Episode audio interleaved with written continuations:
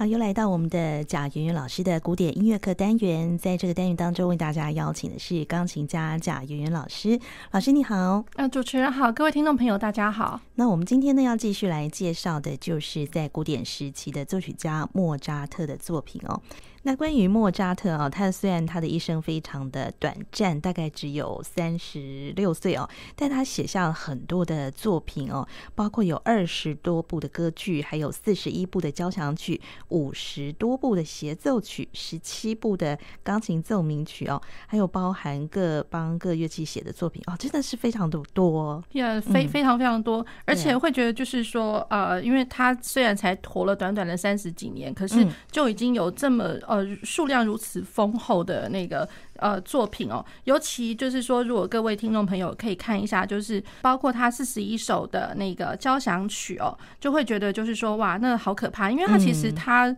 呃才活了大概精准来讲三十五岁、三十六岁这样子。那四十一首的话，那表示他就是不只是一年写一首，对呀，对，超过了，超过了，对 对，所以是蛮蛮多产。所以有的时候就是觉得，就是说他的作品，呃，他在写作的时候，呃，经常比如说他呃。常常会有一些灵光乍现的东西，嗯，那然后呃，他又有一个啊蛮厉害的地方，就是说他不像其他作曲家，有些人可能就是可能是性格使然啦，就是呃深思熟虑，想了半天，想好了之后呢，呃写了下去，写下去之后可能改改又擦擦这样子，然后又丢掉了或者什么的。对，他的话基本上呃这。虽然不是说完全不经思考，当当然可能会稍微想过，可是他只要写下去，他一笔写下去之后，其实就差不多是非常的完善。那然后我们后代的人去研究他的呃作品的话，其实也是觉得就哇，就是蛮厉害的，就是天才型的，完全找不到什么瑕疵，真的。对对，那然后比如说像他呃一些就是器乐的作品哦，比如说他的二十七首钢琴的 concertos 呃协奏曲，还有包括他呃十八首的钢琴奏鸣曲，那然后还有十八组的那个呃变奏曲哦，那更不要不要说他其实还有其他的，比如说呃有两首钢琴啊、呃、四重奏，那然后大啊还有七首的那个钢琴三重奏。然后啊、嗯，包括还有什么双啊，比如说像上次有各位呃给各位听众朋友介绍，比如说像双钢琴的奏鸣曲，嗯，对，那呃还有包括就是上次有给各位听众朋友听到，就是其中一首他的啊钢琴四重奏啊，嗯、我觉得其实我觉得这这真的是蛮厉害的，基本上啊他的这些作品只要是那种超过那种十五首以上的。可以可以这么说啦，根本就是他的一个人生的一个写照，是从他的幼年时期，然后他的呃成熟期，然后一直到虽然不能说晚期，因为他自己可能也不晓得他会这么早就死掉这样子，对对，那可是就是说一一路这样子发展，就可以看得到他整个人生，而且他的人生可能遭逢到什么事情的时候，他的曲子就会出现了那样子的一个呃一个相关的一个风格这样，嗯，对，所以他他是其实是从童年就开始作曲，开始演。演奏，所以作品数量才会这么多嘛？对，而且这是我们自己呃，我们所可以得知的哦。嗯，就甚至还有一些他更早，就是更小时期的一些作品哦。那当然也有一些出版社他们会非常好心的想说，我们一定要想办法去给他找到。他们知道就是说一定有，一定有这些东西。可是，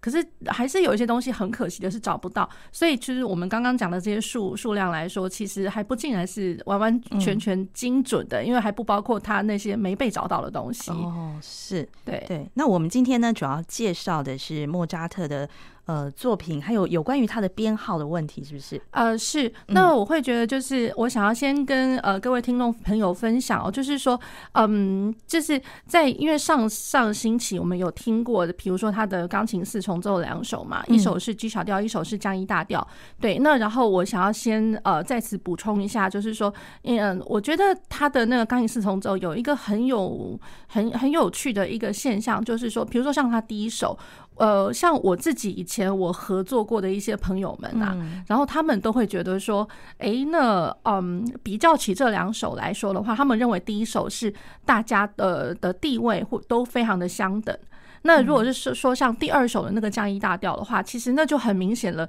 就觉得好像弦乐人比较凉一点，然后钢琴人呃练到半死这样子。对，它其实听起来就会有一点点像是呃钢琴协奏曲的那种写法。嗯，对，所以就是说，也一方面来讲，也有可能就是呃，它之后会扩大一个编制。其实呃，比如说弦乐的部分，可能每一步再多个一个人、两个人之类的，然后钢琴就真的是呈现出一个协奏曲的一个演出的一个形式这样子。对，那所以像呃上一次跟各位介绍的是一个 G minor 它的第一号，那所以我会觉得就是呃这是比较。看听起来或者说演奏起来，大家会比较觉得说，那还真的是室内乐一个合作的一个形态这样子。好，那然后呃，我今天想要给各位听众朋友介绍的一些曲目啊，就是说继续它的呃，比如说有我们上次有钢琴四重奏，所以今天可能会听到一个钢琴三重奏。那然后呢，再来就是呃，会先给各位听众朋友听他的另外一首的那个钢琴协奏曲哦，因为基本上那一位呃那 pianist 的钢琴家我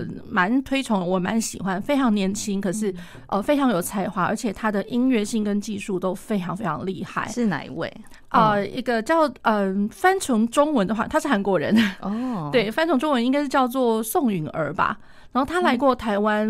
一次还两次了，嗯、是，对对对。嗯、那可是就是说，可能比较呃来台湾演出的时候，比较不是说呃像其他大赛冠军就打广告这样。嗯、他其实他也是大赛得主哈、啊，宋允儿。对对，呃，那个韩文我不知道是怎么怎么拼啊，Your Own Song 还是 对对，他就翻成中文叫做宋允儿。嗯，对，然后大家就看到呃，如果 YouTube 可以看得到他的一些演出的话，就是一个呃韩国小女孩，那然后她。呃，就是很年轻的，很年轻，绑个马尾，哦，这样，这样算起来大概顶二十多吧。嗯、哼哼对，就是学校可能念完，然后二十多岁这样子，哦、非常有才华的一个呃钢琴家。嗯，对。那想要先给各位听众朋友介绍的，就是啊、呃，就是宋雨儿她演出的呃钢琴协奏曲 K 四六七。我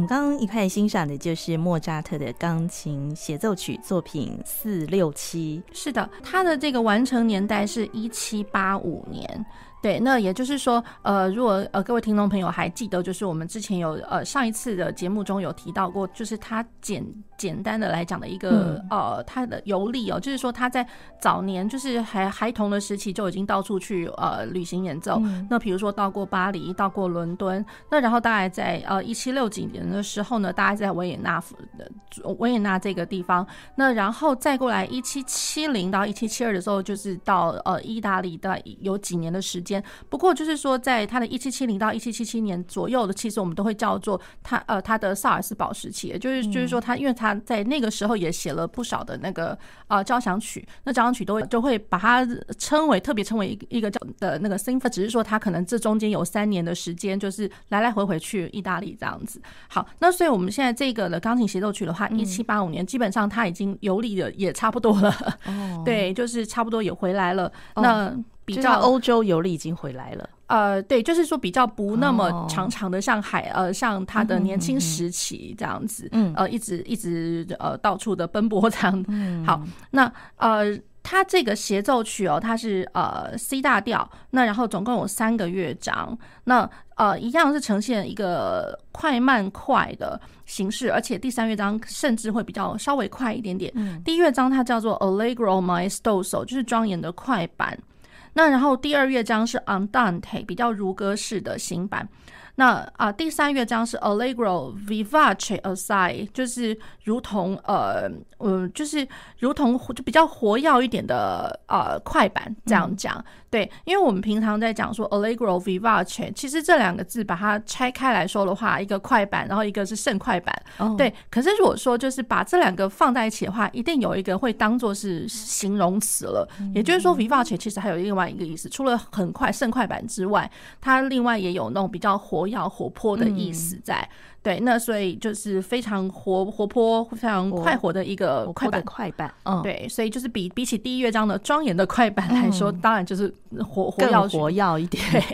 那然后啊、呃，我想要跟呃各位听众朋友大概呃介绍一下哈，就是说，因为我们刚刚有大略提到他所有的那个作品，大概每一个每一种呃。编制大概有有几首这样子，那其实呃，我们陆陆续续刚刚在一直在讲的时候，可能也会讲到他的作品编号，他的一个编码。那呃，觉得就是有必要跟听众朋友就是介绍一下哦，就是他的 K number，嗯，K number，也就如果说大家还记得我们之前在讲海顿的时候，他的作品编号很多都是 Hoboken number，有两个不同编号，对对对，就是一个是 London，一个是 L number，一个是 H O B Hoboken，对。那然后像莫扎特的话哦，那其实基本上大家常常见的应该就是 K number，然后 K 是指这个呃一个学者他叫做 Ludwig von Kircher，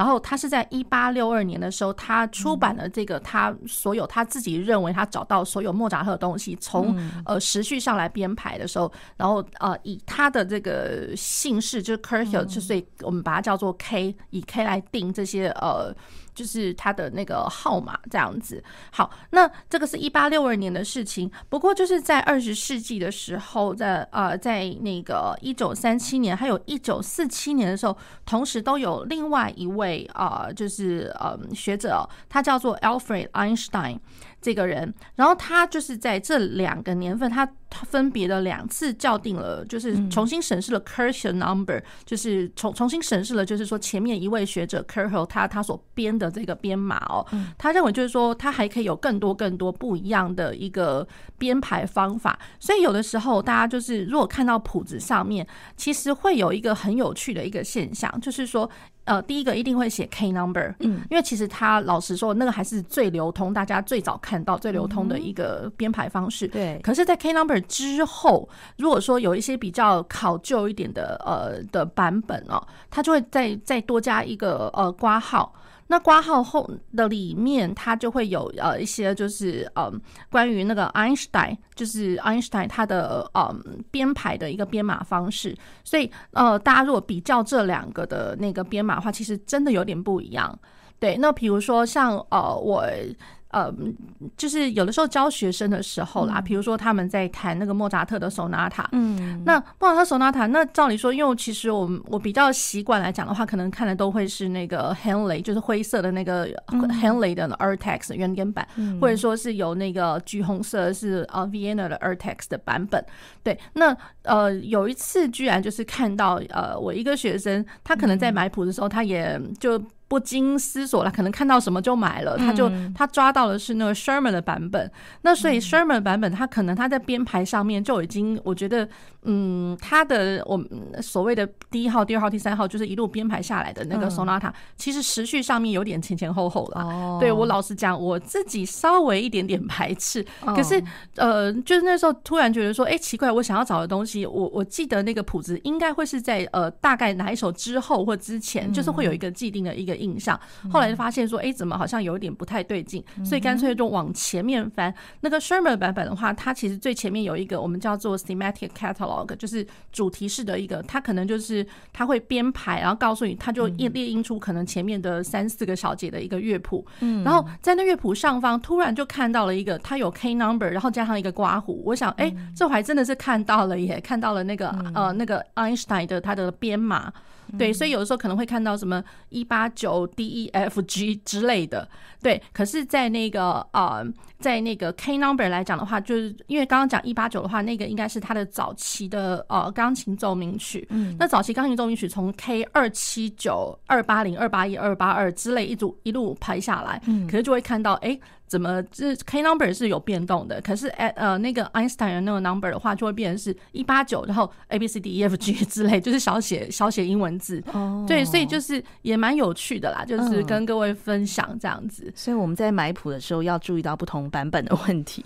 呃，对，就是也没有就是说一定会贬义某个版本特别不好或者什么，每个版本都有它的一个很特殊的一个地方。只是说呃，可能习惯上来讲的话，因为我我以前从来比较没有去用到那个。Sherman 的版本，所以不知道说，哎、欸，居然有看到这个东西，也挺好玩。所以他的钢琴奏鸣曲大概是 K number 多少之前是他早期的作品啊？呃，早期作品的话，像钢琴的奏鸣曲，就是因为它从二七九开始，oh. 然后那个时候就呃比较就是呃我们会讲到说早期的六首钢琴奏鸣曲，因为就是跟呃他当时就是呃同时期差不多跟海顿同时了，所以他呃很敬仰的海顿这呃这位作曲家，那然后当然他还有另外的敬仰的，比如说 J.C. Bach 或者说 C.P. Bach 他们这些作曲家的作品啊，所以在他早期的呃六首钢琴奏鸣曲里面，其实可以看。到这些作曲家的一些风格影子，嗯，对，哦，好，那我们接下来呢，再为大家介绍的是他的一个钢琴三重奏，呃，对，啊、因为我想到就是说上次是呃跟先各位介绍那个钢琴四重奏，那钢琴三重奏其实它有七首，然后其中、嗯、其实我觉得每一首都很棒哦，只是说我觉得有一首它真的很特殊，嗯、然后它叫做呃九柱球。九柱球，对，就描写那个动态的感觉嘛。呃，对，其实它的那个名字啊，就是叫做 Kagel Start，呃，K A G E L。S T A T T，这是德文 Kagelstatt，对，然后它其实翻成中文是九柱球。那然后我甚至就是之前还有 Google 看了一下，就其实也挺好玩。就是说，如果英文的话，如果呃大家知道 Skittle 这个字，其实 Skittle 其实呃大家如果说去超超商买东西的话，其实会看到它有时候会出现在那个卖巧克力的那个包装上面的 Skittle。对，Skittle 其实也就是一个就是就这类似相同的相仿意思的啦。对，好，那九柱球。到底是什么东西呢？其实老实讲，就是我们的保龄球哈、啊。哦，保龄球有十个瓶子，然后九柱球它是等于是就是用呃九个木木块木木条这样子只树立起来的。哦，所以保龄球在他那个年代就有莫扎特的年代。呃，对，就有这种运动。对，就是其实就很相、哦、很相像，所以就是保龄球，我记得是十个嘛。对啊，十个瓶子，那然后九柱球就是九九跟，它这样排列起来，对，然后他们就是在呃，就也算是一个 game，就是说大家在玩这个东西。好，那所以为什么把它特别有一个呃昵称叫做 Kagel Start？也就是说，其实呃有有这么一个说法啦，就是莫扎特在人家就是在玩一局的那个九柱球戏的时候呢，他就把这个室内乐给写完了啊，对，超级厉害的，蛮天才。没有多久时间呢，没多久，那对那。可是大家听听看哦，就会我会觉得就是说，哇，这个曲子真的超美的，尤其是因为它呃，我以前有有跟朋友合作过这个曲子，哦，然后那个竖笛的部分，他写的之美啊，嗯、对，真的非常非常漂亮一个东西。嗯、然后这个是呃，写于一七八六年，也就是我们刚刚有听钢琴那个、嗯、呃协奏曲，那一七八五，这是一七八六，就是隔年的时间、嗯、隔年。哦，对，好。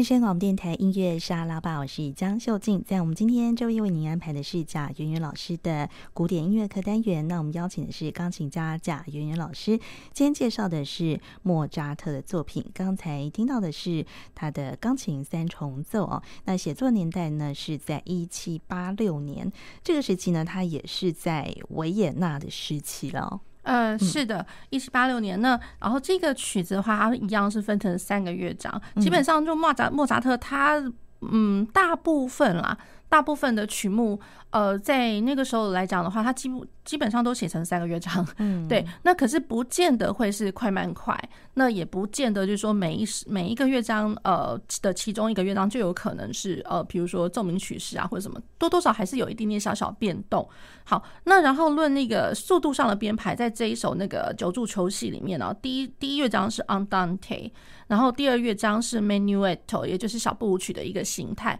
那比较长时时间我们看到的就是。说，小步曲大概都会是 ABA，那或者说是一个复合式的大三段体这样子。好，那然后第三乐章是 Rondo，就是比会比较快活一点点。对，那所以就是说这首它比较不一样，就是说它的第一乐章可能就是比较是行版，因为因为 On Dante 本来就是行版，那所以可能不如我们之前看到其他的曲目这么样的呃嗯精彩或者有精神有精神，不过它是美的，嗯，对，好。那然后在呃一七八六年的这个时候，其实我们看到同时期，因为刚刚讲到说他是在维也纳时期的时候创作的嘛。那如果呃呃看到一下，就是说他的那个钢琴的奏鸣曲，这是我们呃可能之后会讲到哦。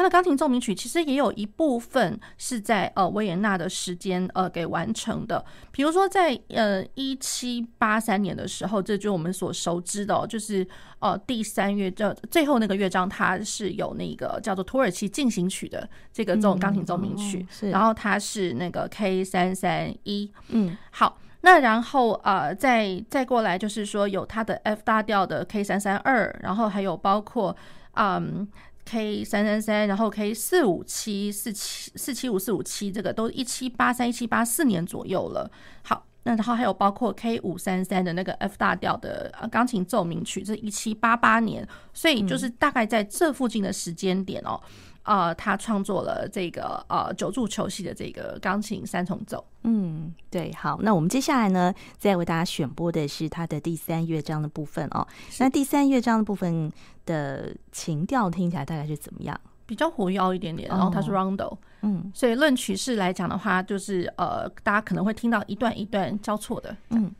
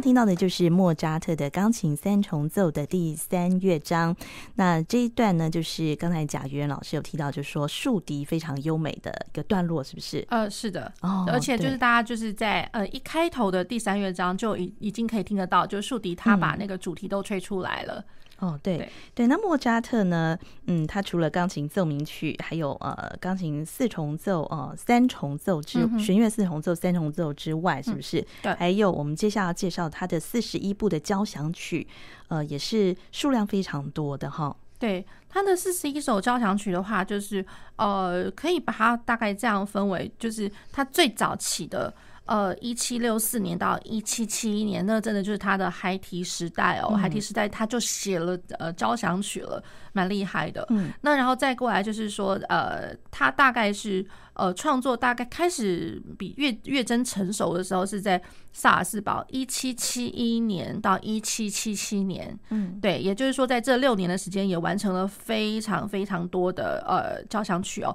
那然后他的晚一晚一些时候，就一七七八年到一七八八年的时候，因为大家呃可能会就是会再可以再回想一下，就是说，因为他他的过世的年代是那个一七九六嘛，对，那所以就是说呢，呃一七八八年的时候，大概已经算是他创作交响曲比较后面一点时间了，因为在这个之后，应该就比较没有交响曲的一个。呃，作品好，然后他在他的呃晚期的那个交响曲里面，呃，我们可以熟知他有一些标题，比如说像 Paris 就是巴黎，然后还有呃另外一个呃另外一首叫做 Hafner 呃呃海夫纳呃 Hafner 呃交响曲，然后再来是 Linz Linz 这个交响曲，这其实都是地名哦。那然后 Prague 布拉格布拉格交响曲，然后再来就是还有一个叫做 Jupiter。就是呃，朱比朱比特，然后那个朱比特，然后这个 Jupiter，然后它就是最后一首，就第四十一号的那个交响曲。哦、对，那然后我记得就是说，在我们先前的呃前面几集的节目里面，嗯，就是我们是呃，我还有给各位听众朋友提到一首，就是他的第四十首，嗯、如果各位听众还呃还记得的话，哦、对，那那个是 G 小调的，嗯、对，那然后呃一开始就是很明显的是有那个弦乐的哒哒哒哒哒哒哒滴答当滴答当滴答当当，呃就是。说在那一首里面，呃，它的呃，它的句法，它的构句的形态哦，就已经不再是就是我们所熟知的很规规矩矩的是四个小节，四个小节呃为一对这样子。呃，比如说像呃那个 G 小调的那个呃交响曲的话，其实它就是有奇数小节的构句。对，这就已经是非常不一样的地方。嗯，那然后它又是小调这样子。对，对，那在这个小调之后，四十一号的那个 Jupiter 的话，它是大调，啊、是 C 大调的交响曲。对，所以就是可以给各位听众朋友听一听，看看这样。好，那我们今天也非常谢谢贾元老师。啊、呃，谢谢主持人，谢谢各位听众朋友。